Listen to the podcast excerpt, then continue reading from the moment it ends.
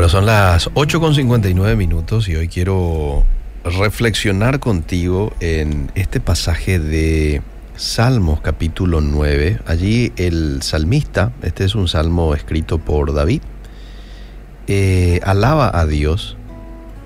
Voy a contar de tus maravillas, dice el primer versículo.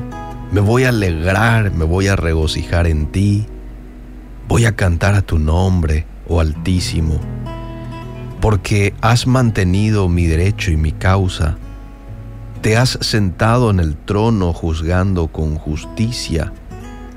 Y es un salmo que en los 20 versículos que tiene expresa acción de gracias el salmista exaltando la justicia de Dios.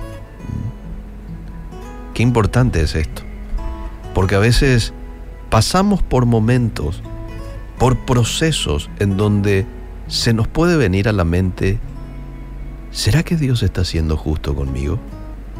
¿Será que Dios está siendo justo en esta causa?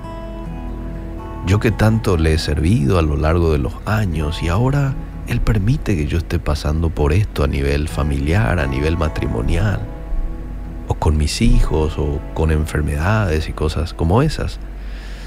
Llegan momentos en donde uno de pronto se plantea, ¿estará Dios siendo justo conmigo? Bueno, Dios a menudo es representado en la Biblia como el juez sentado en el cielo, listo para repartir venganza a diestra y siniestra por la desobediencia. Pero también se presenta como Dios bueno, como Dios amoroso que perdona con rapidez. Y hay que entender que aunque ambos aspectos de su naturaleza son ciertos, a la mente humana se le dificulta comprender cómo es que pueden coexistir en el mismo ser. Estas dos caras, ¿no? Diferentes. Bueno, desde nuestra limitada perspectiva terrenal, en muchas ocasiones Dios puede no parecer siempre bueno. Las personas que luchan por aceptar su bondad miran a menudo a su alrededor y se preguntan, ¿y por qué no detiene el mal? ¿Por qué no detiene el sufrimiento en el mundo? O quizás piensan en el juicio venidero y se preguntan, ¿cómo puede Dios condenar a alguien al infierno? La ironía de este razonamiento es que encuentra fallas tanto en el permiso por parte del Señor del mal presente como en su futuro juicio intolerante del mal en la eternidad. En realidad ambos extremos demuestran la bondad de nuestro Padre Celestial. Sí, Señor. Dios no descarta de inmediato a quienes lo rechazan o a quienes lo desobedecen. Incluso aquellos eh, que persisten en desobedecer a Dios. No los descarta de inmediato. Menos mal. Les da oportunidad. Espera con paciencia que se nos caiga la ficha, que nos arrepintamos, que aceptemos el perdón de los pecados que está disponible solo en Jesucristo.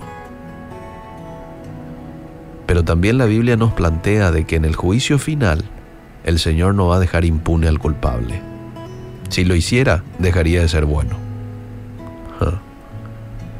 Solo cuando nosotros lleguemos al cielo vamos a comprender la santidad absoluta de Dios y la profundidad de la depravación del pecado. Entonces allí vamos a entender la necesidad de un lugar llamado infierno, y la bondad de un Salvador que murió para salvarnos de ese lugar. Mientras tanto, me toca a mí creer lo que la Biblia dice. ¿Y qué es lo que dice la Biblia? Que Dios es un juez bueno, que Dios es un juez misericordioso. Y algo muy importante, que Dios es un juez justo.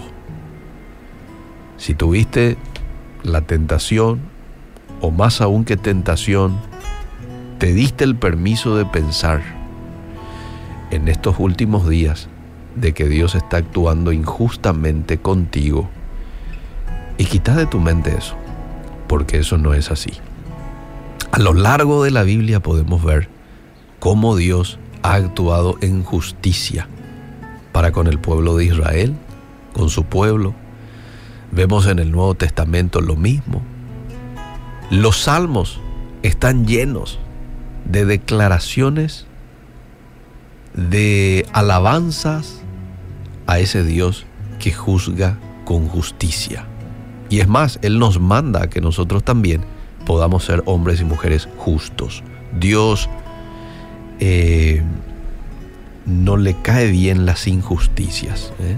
las balanzas eh, que no son exactas, no, les, no le gusta a Dios. Y Él pide que nosotros seamos justos en nuestro relacionamiento con los demás y con Él, por supuesto. Entonces en esta mañana lo mejor que podemos hacer es, Señor, aunque yo no entienda todo lo que estoy pasando, y yo descanso en tu justicia, yo descanso eh, que vos sos un Dios bueno, eh, sos un Dios bueno, lo declaro, lo declaro con mi boca y te agradezco.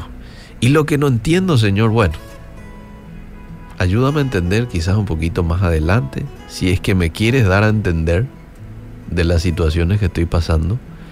Y si no, pues entonces dame un corazón que simple y sencillamente se someta a tu voluntad, te obedezca con fidelidad ¿eh? y sepa descansar en que tú tienes soberanía sobre todo, aunque yo no lo entienda. Tú estás en el control de todo. Que hoy Dios pueda llenar tu corazón de gozo, llenar tu corazón de paz, que hoy podamos caminar con el Espíritu Santo, ¿eh? siendo sujetos a Él y teniendo la fe y sabiendo de que Él tiene todo bajo control. Él va abriendo, Él va abriendo puertas para sus hijos. Él quita manantiales en medio del desierto porque nos ama, porque nos ama. Se ha gastado ya mi fuerza, pero sigo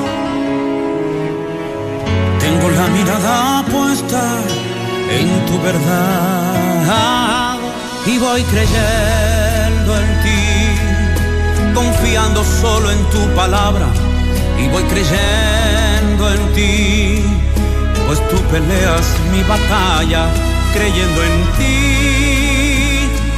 Es con tu fuerza que se rompen las cadenas, son tus promesas y la fe que me sustentan, siempre estaré creyendo en ti.